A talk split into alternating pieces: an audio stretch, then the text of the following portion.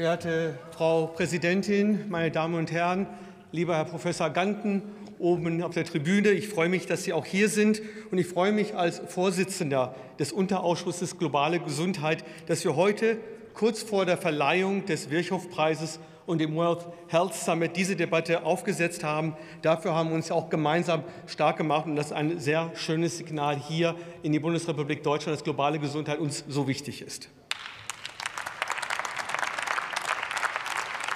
Doch bevor ich fortfahre, möchte ich die Gelegenheit nutzen, um an Barbara Stamm zu gedenken. Heute findet in diesen Stunden die Trauerfeier für Barbara Stamm in meiner Heimatstadt Würzburg statt. Viele von Ihnen kennen Barbara Stamm. Sie galt als das soziale Gewissen Bayerns. Ihr Tod hat mich tief getroffen und sie wird uns alle als Mensch und Politikerin fehlen. Denn Barbara Stamm hat sich für ein gerechtes Gesundheitssystem eingesetzt. Sie hat das als Bayerin vor allem in Bayern getan.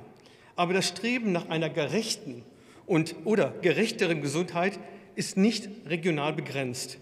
Dieses Streben vereint uns auch in der globalen Gesundheit.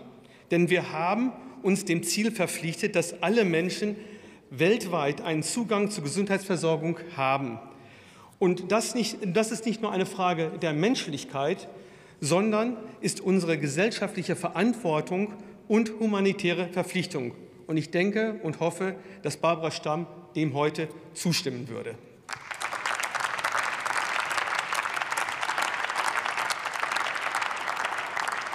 Globale Gesundheit ist eine regionale, nationale und globale Aufgabe.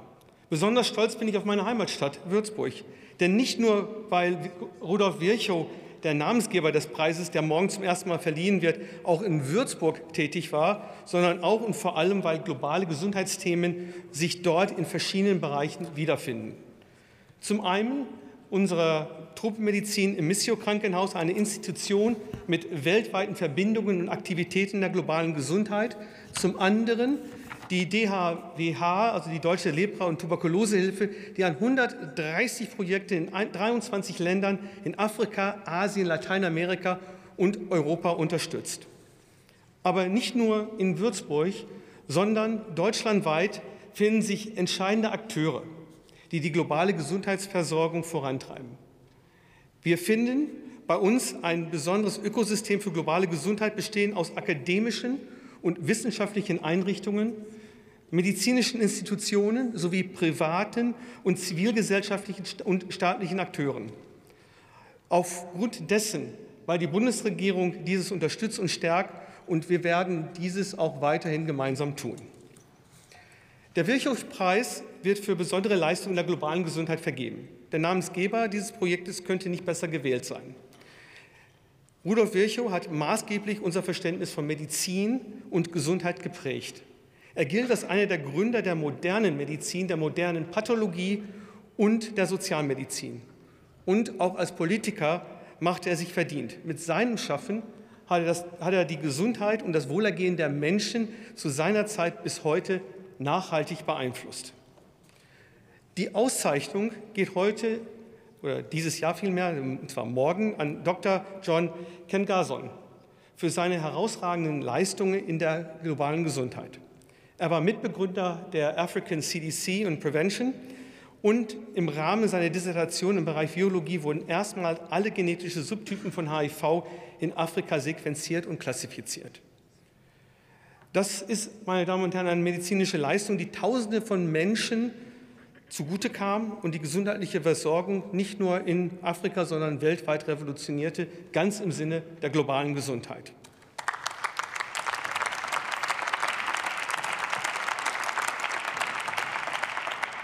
Ich möchte auch Dankeschön sagen an diejenigen, die einen Beitrag zur Verbesserung der weltweiten Gesundheitsversorgung leisten. Dazu gehören Forschungseinrichtungen, die zivile Gesellschaft, die Unternehmen, denn ohne sie ginge es nicht. Die Herausforderungen, die sich heute uns stellen, könnten nicht komplexer sein. Die schwelende Pandemie und deren langfristigen Auswirkungen auf die Gesundheitssysteme, die globale Klimakrise sowie geopolitische und ökonomische, ökologische, nee, ökonomische, äh, immer das Gleiche, und die ökonomischen Folgen des Ukraine-Krieges. Umso mehr braucht es partnerschaftliche und nachhaltige Zusammenarbeit aller Akteure, um das Ziel zu erreichen, Gesundheit für alle. Wir als Ampel und ich glaube auch mit der CDU zusammen werden alles daran setzen, gemeinsam mit unseren Partnern das Recht auf Gesundheit weltweit zu verwirklichen und die Ziele für nachhaltige Entwicklung der Agenda 2030 zu erreichen. Vielen Dank.